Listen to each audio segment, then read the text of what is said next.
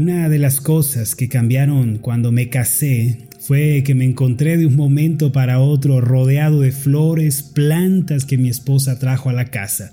Antes, cuando yo estaba soltero, había intentado tener un par de plantas por allí, pero todas se me murieron porque yo no tenía tiempo para cuidarlas. Entre todas las mejoras que mi esposa le hizo a nuestro hogar, se encuentra un par de bebederos de colibrís. Todos los días ella pone una solución de agua dulce en los bebederos del jardín y los colibríes vienen y toman y embellecen el panorama. Dentro de toda esa belleza de plantas, de flores, de aves, mi esposa y yo comenzamos a darnos cuenta de algo muy curioso. Todas las mañanas, después de la oración y la meditación, un pequeño colibrí es siempre el primero en llegar y se sienta junto a uno de los bebederos Aun cuando todavía es muy oscuro, siempre este pajarito está en el mismo lugar. De pronto toma un poco de agua dulce, va, se para en uno de los tendederos de ropa, vuelve al poco tiempo, vuela alrededor, pero sin tardarse demasiado, vuelve otra vez a sentarse junto al bebedero. Entrada ya la mañana, algunos otros colibríes se acercan también para tomar agua. Sin embargo, el primero, él persigue y ahuyenta a los demás, pasa gran parte de la mañana cuidando su bebedero. Mi esposa y yo decimos que no va, no hace su vida, no eh, va y hace sus pendientes porque está preocupado de que su agua se le vaya a terminar o de que otros le roben su lugar.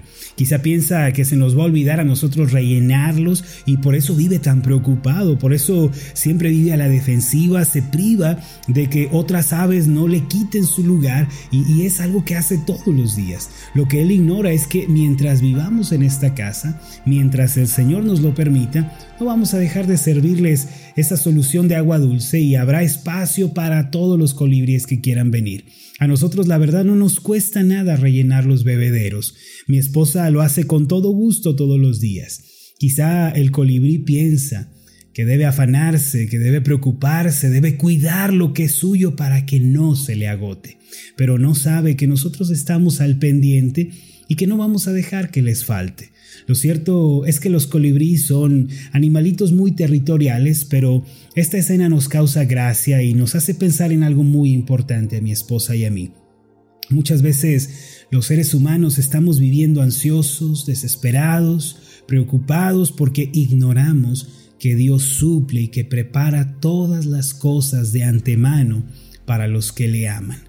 Perdemos de vista al Señor y creemos que nuestra vida está en nuestras propias manos. Por eso nos volvemos irritables, peleamos con todo mundo, perdemos la paz, la tranquilidad de nuestros corazones, al rato estamos insoportables. Sin embargo, Dios es nuestro dueño y Él tiene todo bajo su control, mis amados. Nosotros no tenemos que resolver nuestro mañana, ese es asunto de nuestro Dios, así nos lo dice su palabra. Por eso debemos estar tranquilos tranquilos, debemos reposar y esto podemos hacerlo si tan solo nos acordamos que Dios es nuestro Dios, que nos ha dado promesas, que este Dios de la Biblia providente, sanador, ese Dios protector está junto a nosotros. Si, si traemos a la memoria las bondades de Dios, vamos a poderle hacer frente al día a día. A veces nuestras vidas se parecen mucho a las del colibrí que mencioné en un principio. Nos quedamos estancados, atorados, frustrados, porque se nos olvida que Dios está a cargo y Él no nos va a dejar ni nos va a desamparar. Como cristianos tenemos que aprender a desarrollar la actitud de los hijos de Dios. Ciertamente Dios le presta mucha atención a la actitud que nosotros manifestamos frente a una circunstancia o frente a la vida. Para Dios esto no es algo de menor importancia. Nuestra actitud nos puede conducir a las promesas de Dios, a experimentar grandes bendiciones o nos puede empujar al fracaso y a un vacío doloroso. En la Biblia el tema de la actitud es sumamente determinante y como hijos de Dios no podemos ignorarlo. El tema central de esta semana gira en torno a edificar una actitud correcta que traiga gloria y honra a Dios y por medio de la cual nosotros podamos ser poseedores de grandes bendiciones. Si trabajamos en nuestra actitud y cultivamos debidamente esa virtud interna, vamos a poder experimentar los grandes milagros de Dios en nuestra vida y nos van a salir al encuentro mejores temporadas. Permítame mostrarle una de las cualidades que debemos trabajar en nuestra actitud. Esta es la confianza y la dependencia en Dios. En otras palabras, debemos ser poseedores de una actitud que descansa en Dios, que depende y confía en Él.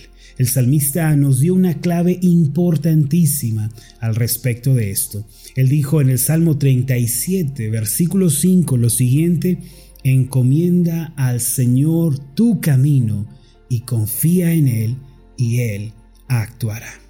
Esta pequeña porción de la escritura contiene una gran enseñanza para nosotros el día de hoy. Lo primero, para poder desarrollar una actitud de confianza delante de Dios, es aprender a encomendar nuestra vida y nuestro camino al Señor. Ahora, ¿qué significa esta palabra encomendar? Significa Dejar en manos de Dios una situación es dejar de hacerlo a mi manera, es eh, cederle el control a Él sin querer yo eh, manipular la situación o querer forzarla a mi manera y es pedirle que nos ayude a recordar que Él siempre tiene el control. La razón por la que nos preocupamos y nos llenamos de ansiedad es porque creemos que nuestras vidas están en nuestras manos. Pensamos que nuestra vida está a la deriva y perderá el control. La ansiedad, el temor, la preocupación son terribles males que deterioran y destruyen nuestra vida desde adentro. Esto sin mencionar que desgastan nuestro ánimo y fatigan nuestra alma. Sin embargo, cuando encomendamos nuestra vida en manos de Dios, podemos recobrar la paz y estar tranquilos. Hoy en día hay muchas personas que se sienten desanimadas, están preocupadas, frustradas, debido a que se encuentran haciendo la parte que no les corresponde en la vida cristiana. Muchos tratan de hacer el trabajo que solo Dios puede hacer. En consecuencia, al preocuparse y afanarse, están desgastados y deprimidos. La realidad es que Dios nos invita a descansar. Debemos comprender que la diferencia eh, está en las cosas que yo puedo hacer y las cosas que solo Dios puede hacer. Hay que aprender a diferenciar estos dos conceptos, lo que yo puedo y debo hacer y lo que Dios hace y ha prometido hacer. Por ejemplo, Dios no nos pide que cambiemos el corazón de nuestro esposo o que cambiemos el corazón de la esposa o el de los hijos. Eso es algo que Él solamente puede hacer por su gracia. Nuestra parte, ¿cuál es? ¿Qué es lo que yo puedo hacer en una situación así? Yo puedo orar por ellos, puedo servirlos con amor, puedo mostrarles el camino de Dios con mi estilo de vida, con la manera en la que yo vivo pero no puedo cambiar el corazón de ellos. Eso es algo que solo Dios puede hacer. Otro ejemplo es que Dios no nos pide que nos afanemos por el futuro, o que queramos resolver todas las cosas, lo cierto es que nada ganamos haciendo eso.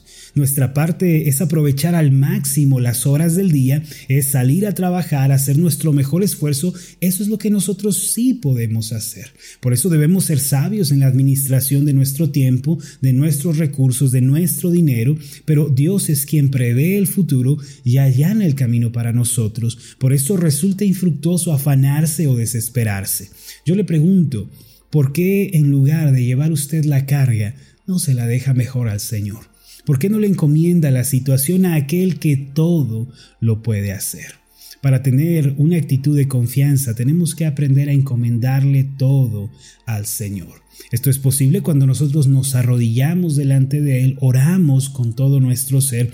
Qué aliviados nos sentimos, amados, cuando le hablamos al Señor en oración de alguna de nuestras cargas, de alguna de nuestras situaciones. Qué alivio se siente en el alma acordarnos que Él tiene el control. ¿Cuántas veces yo he estado cargado? ¿Cuántas veces yo me he sentido atribulado? También en oración, hermanos, el Señor me ha socorrido y me ha levantado una y otra vez. Háganlo también ustedes el día de hoy. Pongan en manos de Dios toda situación y no se afanen más. Y sobre todo, no traten de hacer la parte que solo Dios puede hacer. Otra clave que nos da el salmista para desarrollar una buena actitud es, como lo dice el Salmo 37.5, confía en Él y Él actuará. La confianza es la seguridad de que Dios está en control. Cuando le encomendamos una situación al Señor, también debemos creer que Él se va a encargar de ella y Él la va a atender. Hace unas semanas volví a leer la biografía del hermano Hudson Taylor y francamente he sido muy bendecido a través de su testimonio. Él fue uno de los misioneros pioneros en ir al interior de China a llevar el mensaje del Evangelio cuando esta tierra todavía no había abierto sus puertas para los predicadores. Sin embargo, y aunque nos parezca increíble, Muchos creyentes criticaban la filosofía de confiar solo en Dios para todas las necesidades. Como él llevaba consigo a un grupo de 18 misioneros que estaban resueltos a vivir por la fe y obedeciendo al Señor, muchas personas le dijeron que cómo se atrevía Hudson Taylor a hacer tal cosa, por qué se los lleva. Ante esta situación su respuesta fue siempre la misma. Él decía, llevo a mis hijos conmigo al interior de China y no me resulta difícil recordar que necesitan desayunar por la mañana, almorzar al mediodía y cenar antes de acostarse. Me cuesta creer que nuestro Padre Celestial sea menos tierno o atento que yo al respecto. Esta es una declaración de un hombre que ha entregado a Dios la situación y confía en que Dios le va a ayudar en todas las cosas. Mis amados, esta es la actitud que nosotros debemos desarrollar. Debemos estar seguros de que Dios está al tanto de nuestra vida y que ningún detalle se le escapa al Señor. Cuando tenemos una actitud de confianza, eso trae mucha gloria al nombre de Dios y Él se alegra y se goza con nosotros. Una actitud de confianza hará que el corazón de Dios se alegre, pero una actitud de desconfianza lo entristece. A partir de este día hay que traer a Dios toda necesidad y problema. Hay que creer que Él está sobre todo, que nos ayuda y que nos acompaña a cada paso. Su, promesa para nosotros es que Él mismo obrará, actuará favorablemente de acuerdo con su voluntad. Permítanme hacer una oración por ustedes. Amoroso Dios y Padre Celestial, una vez más te damos las gracias, Señor, porque nos dices qué pasos tenemos que dar en esta vida. En tu palabra nos indicas que de nada sirve afanarnos o preocuparnos, más bien debemos encomendarte cada situación. Padre, ayúdanos el día de hoy a recordar que hay cosas que son nuestra responsabilidad, cosas que nosotros podemos hacer, pero también ayúdanos a tener en claro que hay cosas que solo tú puedes hacer y que nada ganamos queriendo hacerlas nosotros. Ayúdanos a confiar, Señor, esperar en ti y descansar en tus promesas. En el nombre de Jesús te lo pedimos. Amén y amén.